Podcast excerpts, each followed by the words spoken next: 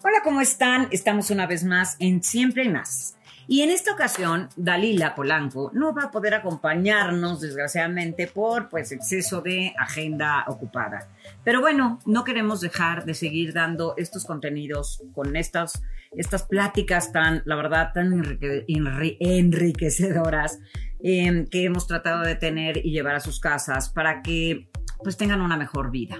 En esta ocasión vamos a hablar de algo que de verdad es importantísimo trabajar y, y tenerlo como muy claro. Y para este Día del Niño les queremos regalar este programa maravilloso que se va a llamar y titular Niña y Niño Interior.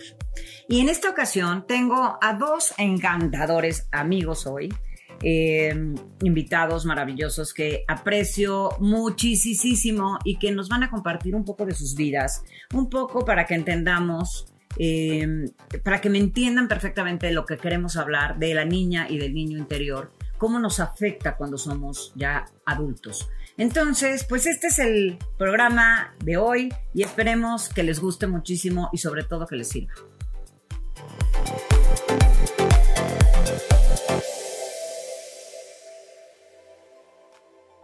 Pues como les prometí, tengo a estas dos maravillosas personas que me van a acompañar a hacer este programa que de verdad no saben cómo les va a gustar, les va a divertir, pero sobre todo les va a informar.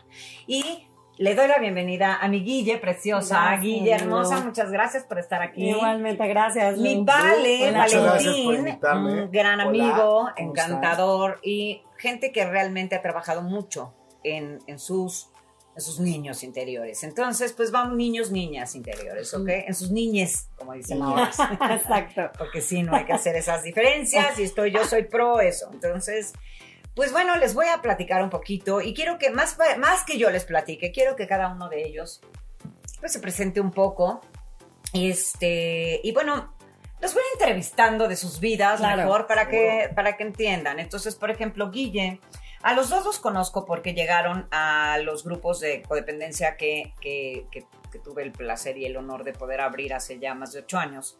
Y así es como los he conocido. Y en estos grupos nos volvemos realmente, no nada más amigos, nos volvemos familia. Y entonces trabajamos a la par, ¿están de acuerdo? Trabajamos de la mano, nos apoyamos y tal. Entonces, bueno, pues Guille, quiero que nos platiques un poquito tu Sí, historia. Ok, bueno, hola a todos, me llamo Guille, hola, Hola, ¿qué tal? Guille. También qué gusto verte Valentín y gracias por invitarme, Lu. Eh, pues sí, yo llegué como hace cinco años a, codepan- eh, a codependencia, devastada. ¿A de pandemia? A codepandemia. Ahora ya es bueno, codepandemia. ahora es codepandemia, porque también estamos este, ayudando a los que están en codepandemia. Eh, a codependencia eh, hace cinco años y realmente llegué devastada porque yo sí pensaba ya en pensamientos suicidas, que la vida no se me acomodaba como yo quería. Me llevaba 27 años casada con un alcohólico y obviamente para un alcohólico una codependiente. Y esa es mi historia de rescatadora, ¿no? Que, que gracias a Lu y al, al programa maravilloso de los 12 pasos que, que da Lu en, con un taller espiritual maravilloso, me pude dar cuenta que no se trataba de él, de mi, de, de mi esposo alcohólico, ¿no? Porque yo llegué culpándolo, para mí era un hijo de la jijurria, no sabía que era una enfermedad, tampoco sabía que yo estaba enferma de codependencia. Y, y, y, pues por eso yo me quería, ya ni el amor de mis hijos, nada me llenaba. Yo sentía un vacío espantoso en el alma, en el corazón y en el cuerpo, incluso de tanto estrés que yo tenía por, por no lograr que mi amor hiciera que mi esposo dejara de beber. Yo quedé hasta sin caminar, de los nervios que yo tenía. ¿no? O sea, literal sin caminar. Sin caminar, o sea, se iban los niños a, a- a la escuela y, y todos los nervios se me contracturaba la cara. Ya era una cosa que, que pues pedía ayuda, o sea, porque aguanté y aguanté y bueno, yo casi casi le hacía chilaquiles a las mujeres de él, este, o sea, que quieren, yo los llevo, conductora asignada, o sea, hasta ahí llegaba mi enfermedad, ¿no? Con tal de que no se fuera. Eso es lo que yo quería, porque yo sentía una des a pesar de sentir una desolación estando con él, prefería estar con él que quedarme sin él. ¿no? Entonces, bueno, fue así como yo llegué a codependencia. Eh, hoy, chambeando con este taller maravilloso que da Lu, eh, pues la verdad, hoy puedo decir que agradecerle a, ese, a esa persona, a mi ex esposo con, con el cual hoy me llevo muy bien, agradecerle que gracias a él llegué, pero llegué mirándolo y acabé mirándome a mí. Qué bonito. ¿No? Qué belleza, qué bonito. Así es. Y mira, mi vale precioso, platícanos un poco. Yo soy Valentín, eh, tengo 37 años, llegué al, al programa hace ya más de 5 años.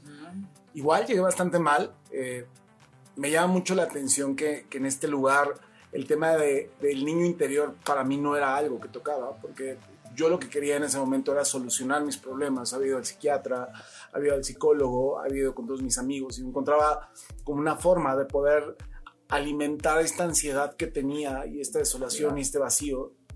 Llego al taller contigo, iniciamos un programa, este programa espiritual de los 12 pasos, y al día de hoy te puedo decir que eh, he superado mis adicciones, soy una persona eh, que, que tiene este, este tema y más que nada estoy muy feliz conmigo, estoy muy en paz con mi niño interior, estoy felizmente casado, ¿no? Este es el resultado del programa de haber estado trabajando de forma consciente e inconsciente en esto. Hoy te puedo decir que conozco a mi niño interior, que sé qué es lo que está pasando, tengo la oportunidad de tocarlo, ¿no? De sentirlo y de estar pendiente de cuáles son los requerimientos, porque al final este niño en mí vive, ¿sabes? Y Claro. este niño va teniendo ciertos miedos, ¿no? De los cuales yo hoy, como responsable adulto de este tema, lo puedo tomar de la mano y puedo entender cuál es esto, ¿no? Claro. Pero Entender, antes, sí. antes de este niño, antes de descubrir este niño, eh, tú platícanos realmente qué fue lo que te llevó al grupo de CODE. ¿Fue una relación tóxica, Fue una así relación como Guille que nos Tóxica, platicaba sí, ahorita? sí. ¿Esta relación tóxica con una novia? Con, con la mamá de mis hijos, Ok. eh, es decir, los, los dos puntos en los cuales yo llego son dos relaciones. La mamá de mis hijos, eh, hoy día tenemos una relación sana, pero de alguna forma tuvimos una relación en la cual había esta forma de violencia en codependencia, ¿sabes? El controlar y el ser controlado, el no ser feliz, el no permitirnos. Entonces, el proceso el- en, en el cual yo llego ahí es a través de una relación, la cual en ese momento yo creía que era una relación súper valiosa, que hoy me doy cuenta que el valor que tuvo en mi vida fue ra- traerme a este lugar, como tú lo decías, agradezco esta Así parte y creo que es algo súper Sí. fuerte para todos, agradecer a quien estuvo antes por las cosas que nos entregaron, ¿sabes? Porque el- al final con esta experiencia pudimos tomar acción, pudimos tomar un rumbo para sanarnos. Entonces, después de una relación de nueve meses aparentemente vino un quiebre y en este quiebre es como el área de oportunidad en la cual yo me encuentro en un vacío espiritual, en un vacío emocional, en un vacío de ser.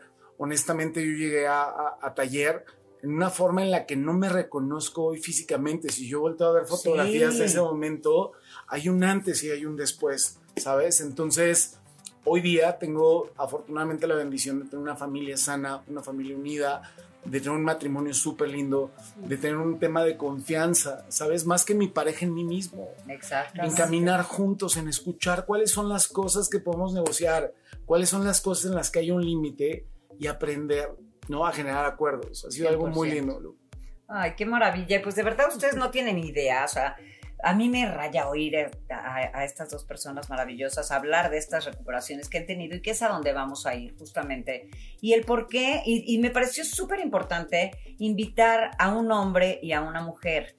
Porque si hubiéramos hecho de solo de un hombre o solo de una mujer, y aquí lo que yo quiero llegar es a tu niña o tu niño interior, porque para que hoy podamos entender el- la parte de, de cada, de cada género, digamos. ¿no? Entonces, bueno, aquí Vale nos platica de haber tenido una relación con una persona que fue la mamá de tus hijos. ¿Duraste cuánto tiempo ahí? Eh, siete, ocho años Siete, aproximadamente. ocho años. ¿Y tus niñitos tenían cuántos años cuando Tenían, terminaste?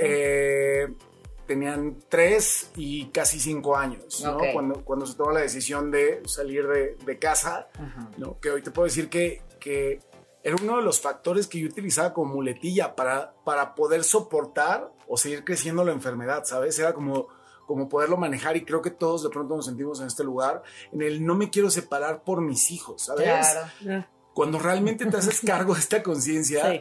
Te das cuenta que no te quieres separar por tu miedo Claro. a experimentar esta situación posterior, ¿sabes? Y esa relación súper tóxica. Completamente tóxica. Ok, claro. y de ahí sales y nos platicas de esta nueva relación. Sí, claro. Que es la que dices que duraste nueve meses. Nueve meses aproximadamente. menos. Sí. También devastadora. Devastadora, ¿sabes? que es En- cuando yo te conozco. Exactamente. ¿no? A través de este quiebre, Ajá. yo llego al taller y llevo desolado y llevo después de, de haber ido con un psiquiatra, de estar ingiriendo medicamentos, de estar en una, en una situación en la que yo me sentía Sí, ¿cómo era esa relación? terrible. ¿Cómo era?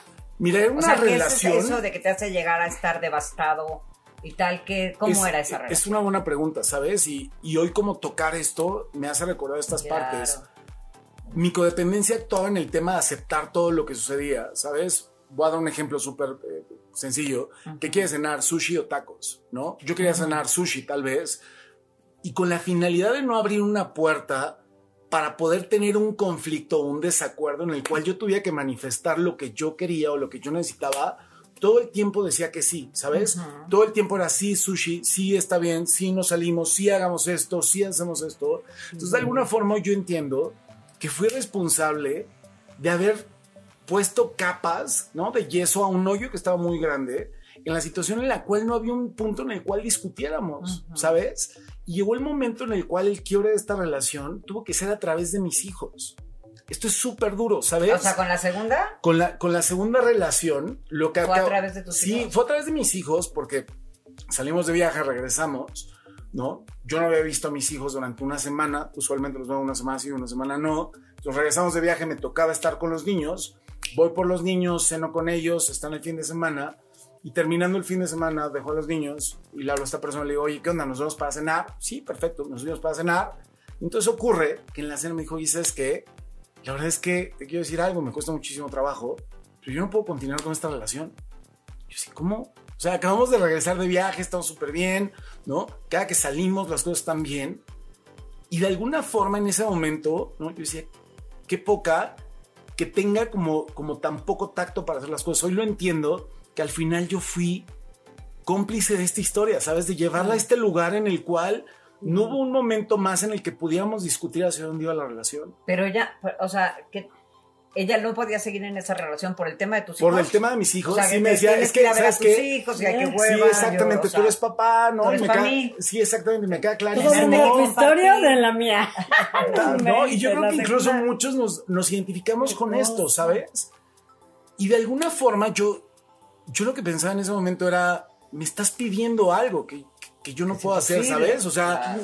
puedo dejar de tomar, puedo dejar de, de- de comer de forma no sana, puedo bajar de peso, puedo hacer ejercicio, pero no puedo dejar de ser papá, No, ¿sabes? claro, claro. Y entonces el conflicto que en ese momento vivía yo, que la parte más valiosa de mi vida, que son mis hijos, estaban enfrentándose a la parte que yo creía en ese momento que era más valiosa, que era una pareja, ¿no? Que honestamente hoy me doy cuenta que no lo era. Era un, un choque de dos emociones muy complicadas y llegó un momento, Lu, en el que yo me sentía incluso enojado con esta situación, ¿sabes? Claro. Y me sentí enojado con mis hijos Porque estaban, porque ocurriendo, ¿no? Entonces imagínate Claro. Sí, el sí, sí, conflicto De, de lo que venía ocurriendo. Ahora, ahorita dices, puedo dejar de comer, puedo dejar de tomar, puedo comer, dejar, puedo dejar de comer sanamente, digo, de- insanamente. Ajá. Justo cuéntanos de eso. También platicabas que tuviste, llegaste a tener un peso importante. Sí, sí, usualmente, bueno, yo toda la vida fui gordito. eh, yo llegué a pesar 148 kilos. Era talla 48 de cintura. No, Wow. hoy entiendo a través de, de- de esta situación que tiene mucho que ver con las huellas de abandono, ¿no? Con mi 100%. niño. En la parte de tratar de retener, en la parte de tratar de mantener y no perder las cosas. sobre- eh, Ujú. fue, fue un tema muy complicado. Esto todavía ocurrió con la mamá de mis hijos, en, en la cual yo empecé un proceso eh, de manera saludable para empezar a bajar de peso. Y al principio con la mamá de mis hijos era como, sí, súper, vas maravilloso, aquí está la dieta. Pero cuando vio que estaba ocurriendo y que era en serio, y que iba encarrilado, empezó a haber un boicot, ¿sabes? Era como, oye, eh, me toca de cenar eh, dos quesadillas de queso en panela, ¿no? Y, y era como, pues solamente de cenar este, tacos, ¿no? Claro. Tacos de guisado. Charrón de sí, puerco. exacto, sí, exacto, ¿no? Y entonces era como, oye, no puedo, es que en la dieta no está, pues Claro. entonces cena lo que quieras. Sí, claro. ¿No? Entonces aquí viene una decisión en la cual yo, yo, yo estaba en la encrucijada de decir, ¿qué hago? ¿Voy por lo que quiero? ¿No? Claro. Y lo que quiero en este momento es verme de una forma saludable o boicoteo. Y entonces, en el momento de tener esta constancia, también se abrió un proceso en el cual hubo muchos choques, ¿no? Porque empezaron a detonar probablemente inseguridades del otro lado, las cuales ya no resultaron ser cómodas y entonces conectaron con el tema de la codependencia y empezaron a generar un roce mucho mayor. Claro, claro. Sí. Así como tú, Guille, eh, el tema de estar en esta relación de, de tu esposo, ¿duraste cuántos? ¿Dijiste 17 o 27? Duré 20 de casada y 7 novios, único novio.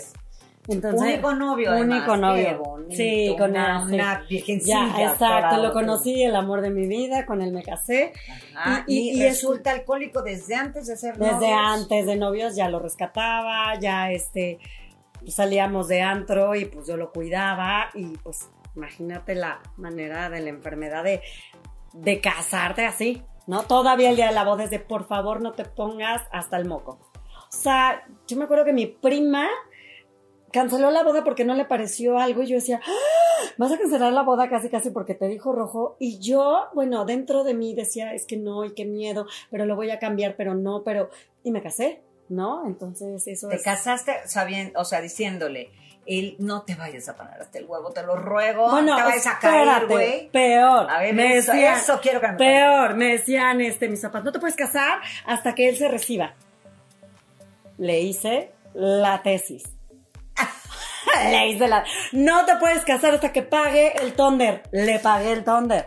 Pero, o sea, ¿no? Ya casados era de para que no te sientas mal, te doy una tarjeta de crédito para que vean que tú firmas. O sea, Pero tus papás no sabían, obviamente. no, yo, o sea, lo más fuerte de esto es vivir una doble vida. Por un lado, decirle a mis papás, ustedes están equivocados. Yo me acuerdo bailando el vals, el, el, el vals, ¿eh?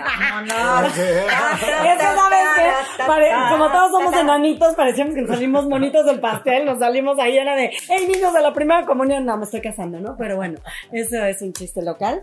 Pero volviendo a esto, este, mi papá bailando me decía, "Te vas a romper la moda. O sea, ya casada. En el, en en mi el boda, baile papá. en mi en el baile de que Sí, baile te papá vas a romper, que Dios te bendiga. Entonces, O sea, tú, eran los comentarios de tu papá en el Así vals, es. En el vals. Así es. Entonces, yo era de claro que no, mi amor, o sea, yo vivía una fantasía que mi amor lo iba a cambiar y luego después que con hijos iba a cambiar y la- Eso, y eso es muy importante. Ese punto quiero que me lo digas, me lo desmenuces.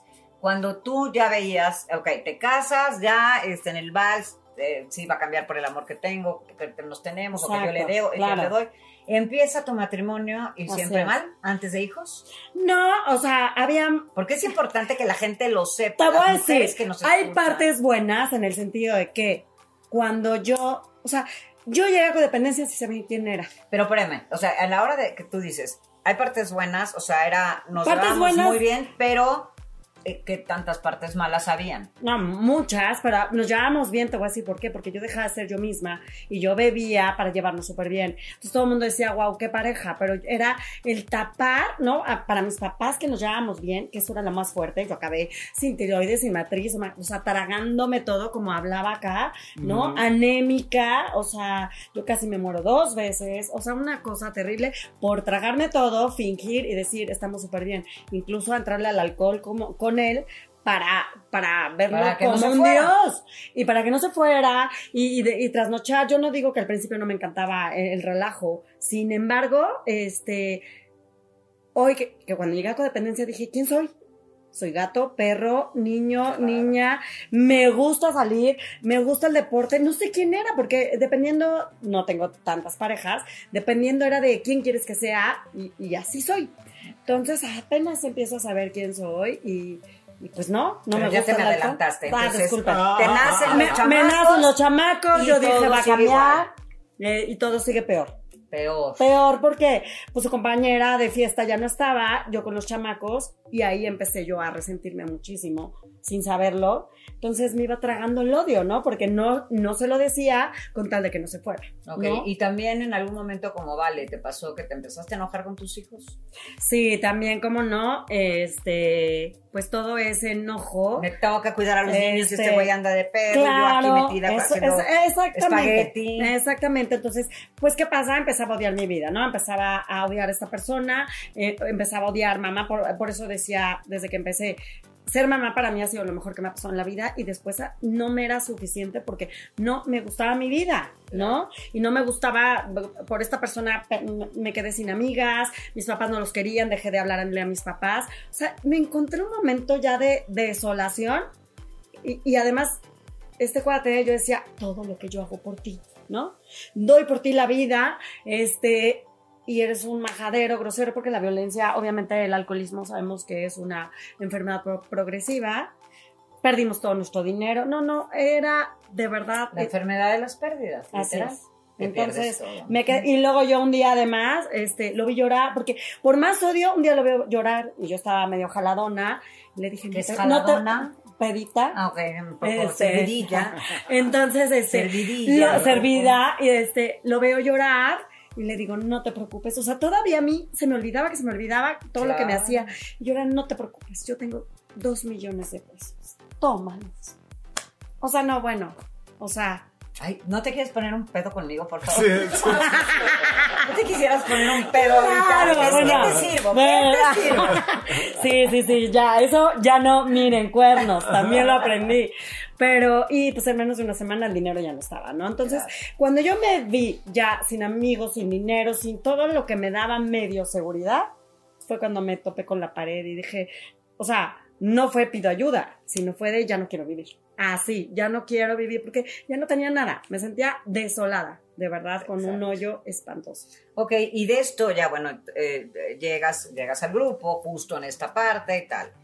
Después de esto tienes, conoces a otra persona, tienes una nueva relación. Así es. Esta nueva relación, ¿cómo empieza? Fue, yo me fui al opuesto de lo que era este mi ex esposo. O sea, era súper andar con un dulce. monje. Eso. Súper lindo, súper así, súper dulce. No tomaba. Entonces, no, o sí, nada, ¿no? Entonces yo decía, es un- o sea, me trataba así, yo decía, wow, esto es maravilloso. Pero me di cuenta que caí en el mismo patrón de ya no saber quién era yo, qué me gustaba, qué no. Y aunque estaba como, digamos, disfrazado de ya no era violento, súper lindo, y bueno, yo enamorada del amor de mi vida, yo era de casi, casi, ¿dónde, cuándo, dónde firmo? Este, había algo que tampoco pude ver. Eh, pues ya llevamos casi tres años y yo, es, o sea, pasamos algo muy fuerte con mi hijo Víctor, porque eso hace también esta enfermedad, ¿no? Exacto. Mi hijo fungió como padre eh, de mi hija, esposo mío. Pues cuando yo empecé a andar con, con esta pareja, eh, mi hijo tuvo un accidente y de ahí, cuando se enteró que yo andaba, con- se quedó encerrado y dijo, hasta que no truenes, yo no me quito de aquí y empezó a morirse en vida y fue algo muy fuerte que duró un año. Pero yo monchada, o sea, mi man- yo defiendo a mi pareja, ahora sí importo yo, ¿no? Y creo que ahí era un balance de muchas cosas, pero a lo que voy fue que acabé en lo mismo, rescatando. A mí, o sea, no llevo muchas parejas, pero lo que hago es los dejo así muy bien, nadie sabe para quién trabaja y vámonos. O sea, con mi, mi ex esposo así pasamos pobreza extrema. Lo dejo y se vuelve rico. Y lo sabía. Yo dije, se va, le va. Y, y sí. Y luego con esta pareja también ya lo dejo, o sea, súper sano, casi casi le sano al niño interior. y bueno, pues ya me voy, bye. Híjole. Entonces digo, hoy me puedo reír, pero ha sido muy fuerte estas pérdidas y verme como en esta parte de que no quiero ya nunca más ser terapeuta, ni nana, ni cuidadora de nadie, ni, ni de parejas tampoco, menos. Aquí es bien importante que sepan que, que- que es un punto importante. Esta parte que, le- que ahorita nos platica Guille de esta nueva relación que tiene es justamente cuando mi Guille se desapega Del programa. Sí, del programa, porque eso nos pasa cuando estamos empezando a ponernos bien. Pues como la enfermedad es esto, ¿no? Es. es. como es puro egocentrismo, como en todas las adicciones. Entonces, es, no me doy cuenta, que se me olvida que se me olvida que Así soy es. enfermo. Entonces, Este, y se ve muy fuerte decir enfermo, pero finalmente es una enfermedad. La o, sea, verdad, sí. se- o sea, hay que ponerle el nombre porque es una enfermedad, porque no es algo que elegimos. Yo no elijo ser una codependiente, o no elijo ser una alcohólica, o una jugadora, o saludópata, o whatever, o comedora compulsiva. Yo no lo elijo. Ujú. Ah, eso, eso es algo que con lo que, te- que, que- que estoy ya, ya está dentro de mí. Entonces necesito esta ayuda y necesito no desapegarme. Yo siempre lo he dicho, es como si tuviéramos una enfermedad pues, Claro. de estas mortales, Pues sí. ¿no? Claro. Una diabetes, Claro. un cáncer, un tema que tienes que estar checando, te tienes que estar en un Así constante es. tratamiento y tal para no tener una recaída. Así ¿Y es. qué es lo que nos pasa justamente cuando nos empezamos a sentir bien? Pasa en los grupos de alcohólicos Claro. anónimos y en todos los grupos de gente que tiene adicciones. Cuando se empiezan a sentir bien, ¡pum! Bye, me voy y ah, me voy y me voy a la chingada. Claro. Entonces, ¿no? literal es lo Sí, que pasa. sí, yo regresé. Sí. Hola. Y regresa, gracias a Dios regresan. La o sea, verdad, hay sí. mucha gente que no tiene la oportunidad y ya no regresa, pero porque ya se murió, porque whatever, o quién sabe dónde está. Y- Ajá. Perdón, ¿y sabes cuál es la maravilla? Que de todos modos no, no empieza uno desde el mismo lugar. A pesar de que regresé, mi recuperación y tocar mi huella de abandono, porque eso es lo que sentía, ese socavón y esa desolación, era más rápido porque luego, luego entró el programa, ¿no? Y esa conexión solo por regresar. Y lo más importante fue que en este caminar de, de, de- ya no fue de me tiro en una cama y me, no, porque yo tuve una depresión Exacto. mortal. Fue, ¿qué hago con esto? Y no hay como el servicio, ¿no? Y empecé aquí a regresar, a tener ahijadas, a estar más en grupo, este, y, y creé una fundación, y creé una fundación, y pues estoy estudiando una maestría de psicoterapeuta, y bueno, la verdad es que hoy estoy, gracias a este programa y gracias a tocar, yo me veía más vieja hace cinco años que ahorita. Sí, no Todo estás- me qué hecho- onda. Estás hecho un bizcochito. La verdad sí, y no me estoy promoviendo porque ahorita estoy súper bien. soltera. No, y estamos bien, ¿sí o no? Y estamos Ah, bien. bueno. Véanos. Digo, la verdad, este, no, no es por ardida, pero sí, sí me siento muy contenta. Este, y sí, mi salud está al 100, no tengo tiroides, yo tengo amigas que sin tiroides están así. La verdad es que yo no sabía que me gustaba hacer ejercicio. Es que hoy sé quién soy. Exactamente. Y esto, ahorita dijiste temas muy importantes y es a lo que vamos para hablar de esta niña o de este niño interior, que es el punto importante de esta plática. Justamente ahorita lo que dice Guille y, eh, que fue muy importante, hablamos de abandono. ¿Qué pasa? Yo les voy a platicar rápidamente lo que es un niño interior abandonado, que, gener- que todos los seres humanos, hasta donde yo conozco, todos somos abandonados y nuestro primer abandono es cuando nacemos. Todos estamos, cuando estamos en la panza de nuestras mamás, ahí es donde empezamos a crearnos y entonces estamos en un universo perfecto. Un lugar donde no tengo ni hambre, ni sueño, ni frío, ni calor, ni absolutamente nada, la necesidad de absolutamente nada, porque estoy, todo está en su lugar, todo, todo se me proveen todas las necesidades vitales que, que, que- que tengo para que, que necesito para crecer y para nacer. Pero bueno, nosotros estamos ahí en ese mundo perfecto y cuando nacemos es nuestro primer abandono. Me sacan de ese lugar y, güey, ¿y ahora qué onda? Porque ahora tengo frío, tengo hambre, Así me ensucio, entonces, y empieza, y nacemos dependientes. Así ¿Ok? es. Entonces, nacemos dependientes 100% de una persona que nos cuide, que... Y es importantísimo, dependientes desde el amor. Yo ayer hablaba con una paciente justamente a- trabajando el niño interior, bueno, su niña interior, y justamente es eso. Si yo dejo, si yo ahorita tengo un bebé y, y aunque esté yo, sea su mamá, pero llego lo pongo en la cuna y entonces le toca comer, agarro la mamila, se la pongo con un cojincito, se la acomodo y tal, no lo abrazo, no lo beso, se va a morir. Ese bebé se va a morir aunque esté cambiado, aunque esté comido, aunque esté- se va a morir, porque una necesidad vital en el ser humano es el afecto. Y justamente esto que están platicándonos, Vale y, y Guille, es estos abandonos que tenemos en algún momento de nuestra vida. Hay muchos niños interiores que vamos dejando abandonados por la vida. Por ejemplo, yo plati- les platico, yo me acuerdo que al- en mi primer recuerdo, así que tengo más o menos, tenía como tres años, tres, cuatro años por ahí, que me metieron al kinder, así de méteme a mi hermana mayor y como lloró, Exacto. meten a la que sigue y como lloró, me metieron a mí. Según yo tenía dos años y medio y mi mamá el otro día me está diciendo que no, que eran más, pero pongámosle tres, cuatro Ujú. años. Yo me acuerdo hasta el suéter que traía. Un suéter naranja y le rechinaban los botones porque me acuerdo que las mordía. Los Sí, y entonces, miedo. Ese es mi, mi, mi, mi, mi recuerdo. Y me acuerdo que me entregaron con una monja y yo pateaba a la monja y desesperada de. ¡No me dejas! ese fue uno de los Claro. primeros abandonos que tengo. Claro. Aquí lo que les quiero explicar es que entonces, y, y que eso es lo que yo trabajo en terapia mucho, estoy, yo crezco, yo sigo creciendo. Esa niña, vamos a poner que tenía tres años. Tres años. Al día siguiente tengo tres años un día. Bueno, pues esa niña de tres años se quedó ahí, en esa escuela, pateando la monja, tal, tal, tal. Y yo empiezo a crecer. Sigo creciendo y luego llego a los seis años, vamos a suponer, donde este, me dejan, me pierdo en un parque, literal, me perdí en Costa Rica, que soy de allá, me perdí en una feria y no, yo no sabía, pues obviamente mi dirección. Entonces, sabía mi dirección de México, una cosa raíz. Entonces yo decía la dirección de México en Costa Rica, me decían los policías, ¿qué es eso? ¿Dónde está vieja? O sea. Y no había Waze. No había Waze. 1800 kilómetros de kilómetros. Y entonces, exacto, entonces, y ese fue otro abandono. Entonces, esa Sí. niña ya se quedó la de tres años aquí, la de seis ya se quedó aquí, y entonces la de Claro. seis un día sigue creciendo. Cuando llegamos a la adultez, de repente tenemos demasiadas cosas que nos están afectando Claro. que yo no tengo idea que mi abandono de tres años sigue latente, Claro. mi abandono de seis sigue latente, mi abandono de ocho sigue latente, mi abandono de quince, y así por la vida. Que nos damos cuenta hasta que llegamos a la adultez. Así es. En el momento en el que empezamos, que hacemos adultos y que ya somos libres de elegir parejas, tal, sobre todo parejas, Exacto. hasta el amor entre nuestros hermanos, papás y tal, Ujú. bueno, empieza a ser muy distorsionado. ¿Por qué? Porque cuando esta niña de, por ejemplo, esta niña de tres años que la metieron al colegio se sintió abandonada de amor. ¿no? Entonces, de, de afecto, como, ¿por qué mis papás, o sea, en esa cabeza.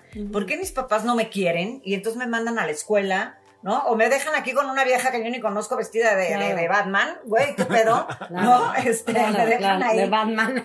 Y, este, y ya, y me quedo así. Además, qué miedo, Y me quedo aquí con una cosa negra, ¿no? Y este, pues, güey, Lesbianita, no, no, no, no, no, no, córtale mi chavo, córtale mi chavo. No, y me quedo ahí yo con esta persona. Y entonces para mí fue, en ese momento, pues un abandono de afecto, Claro. ¿no? Un abandono de apoyo, un abandono de muchas cosas.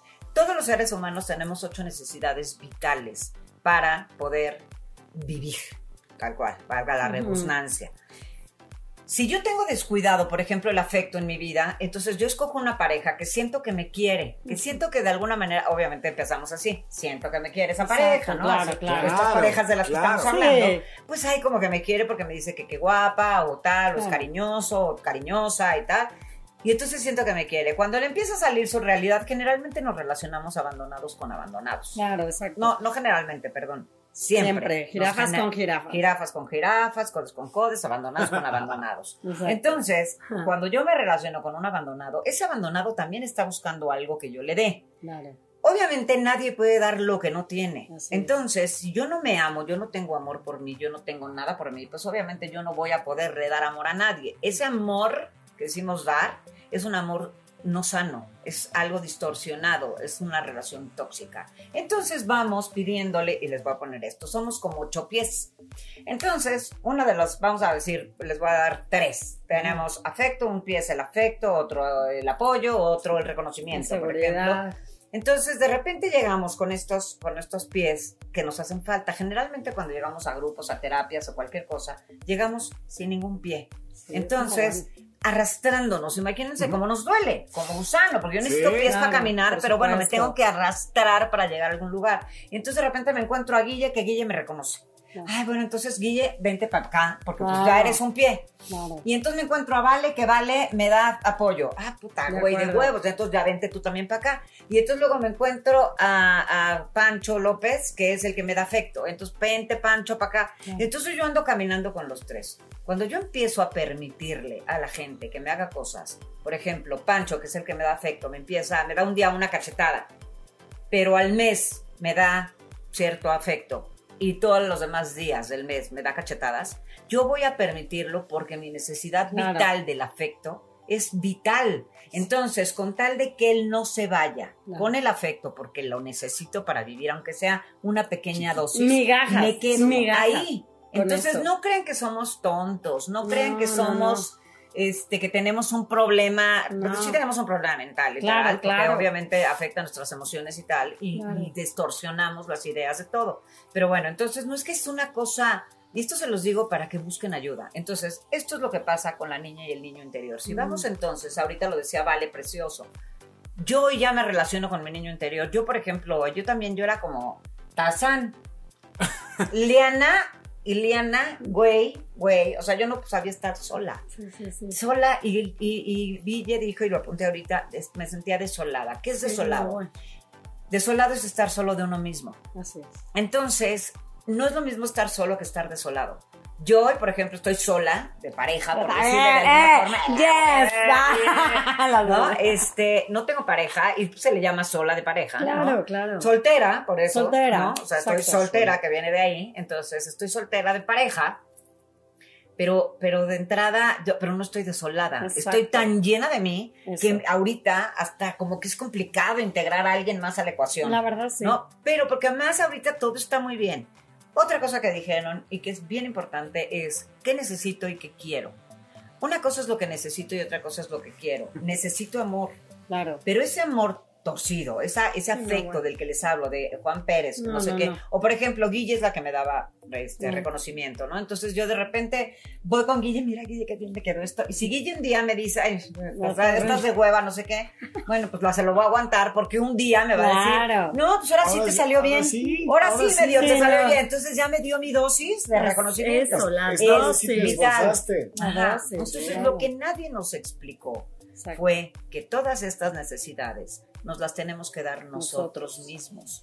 Claro, está cabrón saber cómo hacerlo, porque Es. nadie nos enseñó. Así es. Búsquenme que yo se los puedo Me enseñar. tiempo. Yo les puedo enseñar cómo hacerlo. Este, pero bueno, tenemos que empezar a, a buscar en cada relación que tengamos qué es lo que nos está faltando, qué es lo que quiero de la otra persona.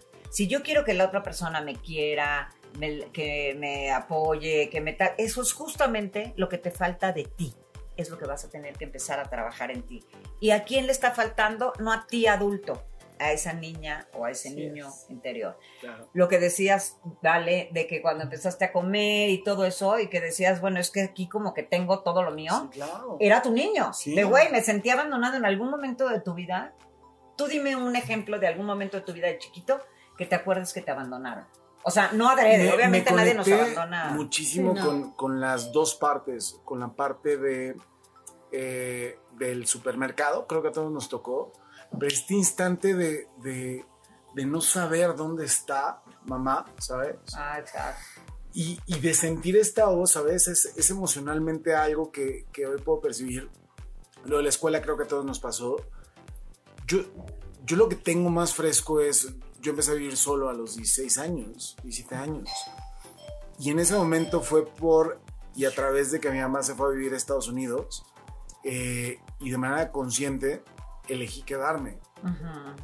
Hoy me doy cuenta que elegí quedarme para reafirmar mi abandono, ¿sabes? No para vivir esta vida de adulto joven, porque al final tenía 16 años y la vida no está lista para que a los 16 años seas una persona única y dependiente, Claro. ¿no? Entonces, en este afán de quererme validar que yo podía conmigo, es en el momento en el que yo le digo a mi mamá, no te preocupes, todo está de maravilla, tú vete con mi hermana, ¿no? Que yo me quedo aquí, porque yo ya soy un adulto y soy súper maduro, y entonces empiezo a experimentar también, de alguna forma, fundado por mí, el tema de no hay nadie. No eres lo suficiente para que alguien te acompañe, ¿sabes? Y aunque mi mamá estaba en paz descanso, mi mamá falleció hace un año, y aunque mi mamá estaba súper al pendiente de mí, yo jugaba este juego codependiente para seguirme castigando y para seguirme lastimando, porque yo no merecía que alguien estuviera conmigo. Ni, o sea, ni amigos, menos aún pareja, Sí, ¿sabes? porque obviamente estás abandonado y tu mamá se llevó Sí, el claro, afecto y se llevó claro. el reconocimiento, se llevó el respeto, se llevó todo. Seguridad, Entonces protección. ibas buscando todo eso por todos lados. Justamente. Exactamente. Y tú igual, o sea, la hora en la que tú te relacionas con una persona con Claro. una adicción, obviamente el rescatar, y eso que decía ahorita Sí, Guille, claro. esta parte de ser un rescatador o una rescatadora, es justamente con tal de que tú me des algo. Exacto. Entonces, si yo te rescato, tú me vas a, a querer. Y voy a ser necesaria o Ne- necesario exacto, para hacía Entonces, necesaria, en ese momento vale la pena. Por eso Claro. escogemos estas parejas. No, y por eso cuando ya los dejo súper bien, pues adiós, gracias, nadie sepa quién trabaja, ¿no? Este, Pues- pero bueno, Pues- aprendido, pues, ¿no? te- bueno, los deja súper bien. Y Digo, sin decir, vaya, Ajá. sí, sonó muy No, que bueno, eso el otro día estaba muy chistoso porque justo en el grupo Lo les, mejor sí. les, estaba- les dejé, de repente les digo, oigan, vean tal película, no sé qué, ya no me acuerdo qué película les dejé, que el final era que acababa Ajá. que una persona, una, una super psycho, ¿no? Ajá. Una vieja super loca, este, tenía una pareja y la pareja total se, se empieza a tener, ya truenan y tiene otra pareja.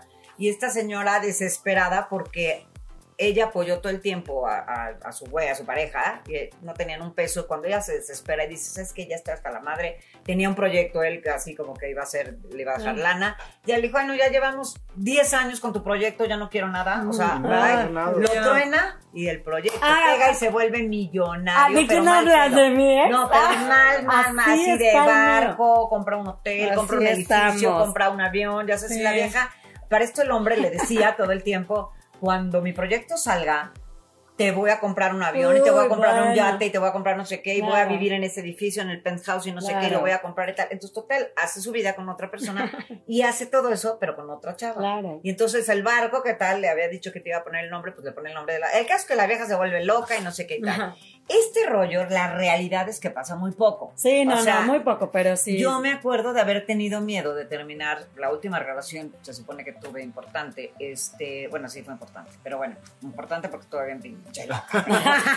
Entonces, esa relación, yo también, yo mucho tiempo no la terminaba justamente por pensar que decía, güey, le era toda madre, y en el momento en el que yo lo dejé, ya lo mantuve, ¿no? Ya Ah. lo mantuve, ya hice pendejada y media por él, ya no sé qué, falta que lo truene y le vaya de huevos. Claro. No le fue de huevos. A mí sí. Pero la verdad es que gracias a este trabajo y todo. Pero bueno, ya si les va de huevos, qué bueno. No, no, a ver, es el papá de mis hijos, nos llevamos muy bien. Ah, este, ok, O sea, sí, no, sí, no, no. sí, sí. Me, me da, ¿no? La, o sea, no me puedo quejar, pero bueno, para eso, o sea, tuvo que pasar lo que tenía que pasar, ¿no? Oye, yo quería agregar esto del niño interior, algo muy importante, que tú decías también esta parte de falta de afecto. Pero, por ejemplo, en mi caso, yo me fui al otro extremo, como mamá, pues nadie te da un, instru- un instructivo. Ah, yo, me fui tocas. a la sobreprotección con mis hijos.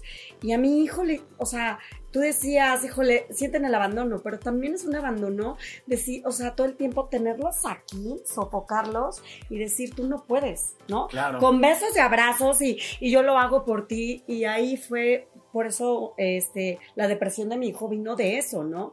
De que yo no lo dejaba respirar y pues de repente llega y le presento a alguien más y él, pues eh, había esta enfermedad de tanto amor. Pues, pues por eso le pasó lo que le pasó, ¿no? Claro, pues, 100%. También, también Yo me acuerdo que yo también fui una mamá sobreprotectora. Yo me acuerdo que me decían, no sobreprotejas a tus hijos porque es fatal, literal, es otro abandono. Sí. Es otro abandono porque no los estamos dejando crecer eh, y, y- y vivir y, y, pues, hacerse de un carácter y tal, ¿no? Es una Sí. realidad. Aquí, una cosa muy importante, hay gente que sufre depresión, ansiedad y no tiene nada que ver con esto. Son enfermedades diferentes. Claro. Si tienen un familiar, un hijo, una pariente tal, que tiene un problema de eh, depresión, ansiedad y tal, chequen si es un tema de, de- de esto, de enfermedad Claro. de depresión con ansiedad y tal, o, o, o alguna otra cosa, bipolaridad, no sé, o sea, Claro. vayan, chequen, busquen la ayuda verdadera con Claro. un psiquiatra, con psicólogos, tal, Sí. busquen Claro. algo, una ayuda profesional verdadera. Y no vayan a creer que es sobreprotección. No, no, no, O sea, no, no. sí infórmense bien, que esto es lo que siempre les pedimos. Entonces, para cerrar, Sí. ustedes hoy ya entendieron, ya tenemos claro que el niño interior es conmigo. Así es. Soy yo. Clarísimo. Ya ni siquiera son nuestros hijos. No, para nada. O sea, yo tengo que Nadie. pensar en qué necesidad tiene. Ah, que no, que no terminé de decirles. Una cosa es que quiero y otra cosa es que necesito. ¿Qué quiero? Pues quiero ser rica, ¿no? O hay gente que el otro día me decía alguien, no, yo no, ay, no, va, Ay, sí. todo mundo, ¿no? Sí, o- Pero bueno, o- ojo, chécate porque, porque hay algo que no está conectado. ¿no? Si- Exacto. Si, si no te gusta el tema de la abundancia y de vivir bien, Claro. hay algo que no, No, está. pues, carencia al bien, ¿no? 100%. O sea, y viene con, con- con esta parte de abandono Claro, también, porque no, no soy lo suficiente para merecer Ni tener una buena chamba, 100%. ¿no? un jefe laboral que me cuide, una compañía que me valore, un trabajo bien pagado, un coche bonito, una relación bonita. Sí, claro. No con mi pareja, sino conmigo mismo. Sí, así es. Esa, y eso tiene que ver con las creencias, Así que es. ya será otro, Otro- otro, otro eh, sí, programa. no, porque bueno, aquí podemos nos 20. podemos seguir hasta la noche, pero bueno, entonces básicamente es, vamos a voltear a ver nuestra necesidad, no Así es. nuestra querencia. La querencia muchas veces es lo que más daño nos hace. Entonces yo tengo que voltear a ver mi necesidad. Así es. ¿Qué necesito? ¿Necesito una pareja o quiero una pareja? Exacto. ¿Y qué pareja necesito? En todo caso, ¿no? Entonces, necesito, nadie necesita una pareja. Yo llevo ahorita ya unos, unos varios añitos ya, Sí. nunca lo hubiera pensado Nos decir, pero bueno, creer desde las princesas, pero bueno, pues es Ajá. que desde las, las princesas de Disney, pues oye, sí, no, bueno, ya, ya- ya no- ya no hay que ponerlas. Este, pero bueno, entonces yo no necesito una pareja.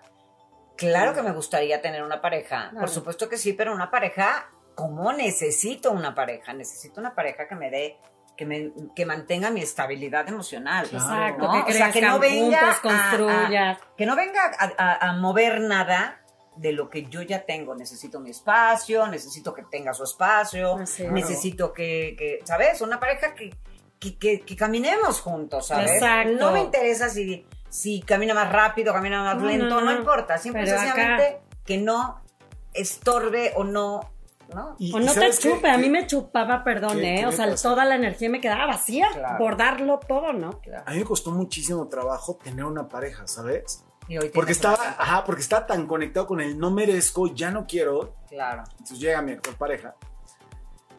Y resulta ser maravilloso, ¿no? Y, y yo estaba asustado, ¿sabes? Me costaba muchísimo trabajo como, el, como la parte de que alguien se preocupaba por mí.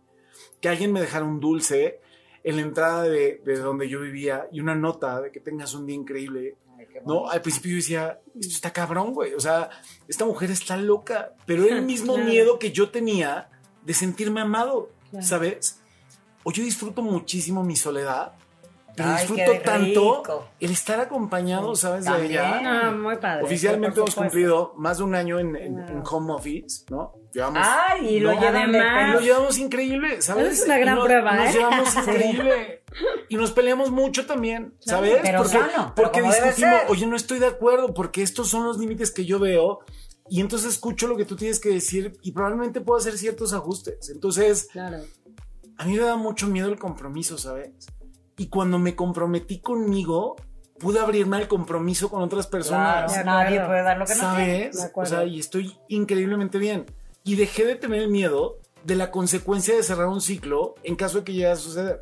No lo busco, pero ya no vivo con el miedo constante Eso, de ver, perder no me vaya pérdida. a tronar, ¿sabes? Ay, o sea, sí, no, no me vaya a dejar, no vaya... Ay, no, qué horror. Eso Ni disfrutas el eso- presente. Eso que acabas de decir es Súper. muchísimo de este niño interior.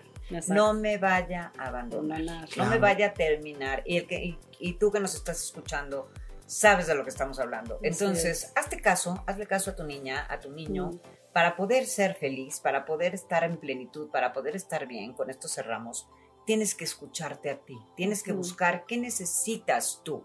Todo lo que estás buscando afuera, como te lo dije, es lo que, lo que no te estás dando tú. Entonces empieza a buscar, empieza a quererte, abrázate, date afecto. ¿Cómo te vas a dar afecto? Desde que te despiertes en la mañana, vete en un espejo y di, güey, qué hermosa eres, estás preciosa, como se lo dirías a una niña o a un niño, que yo en este momento tomo a esta niña o este niño que eres tú, chiquito, de la edad que tú quieras, y te lo entrego para que lo cuides y lo salves de ese abandono. ¿Cómo vas a tratar a partir de hoy a esa niña o a ese niño que te estoy entregando, que eres tú mismo de chiquito, que está abandonado, se siente triste, está sucio, eh, es- es- pues, abandonado?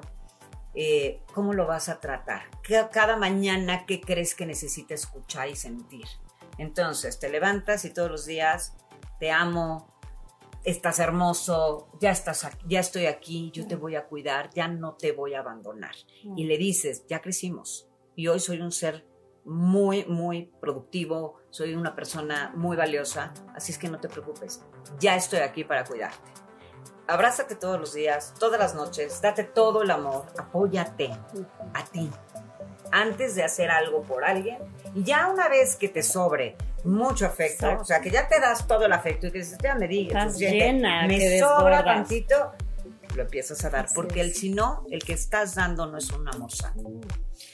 Pues muchísimas gracias, niños, mis niños preciosos. Ay, Mis sí niños. somos, sí somos Feliz día del niños. niño, Gracias. feliz día del niño, feliz día del niño, Feliz día de la niña.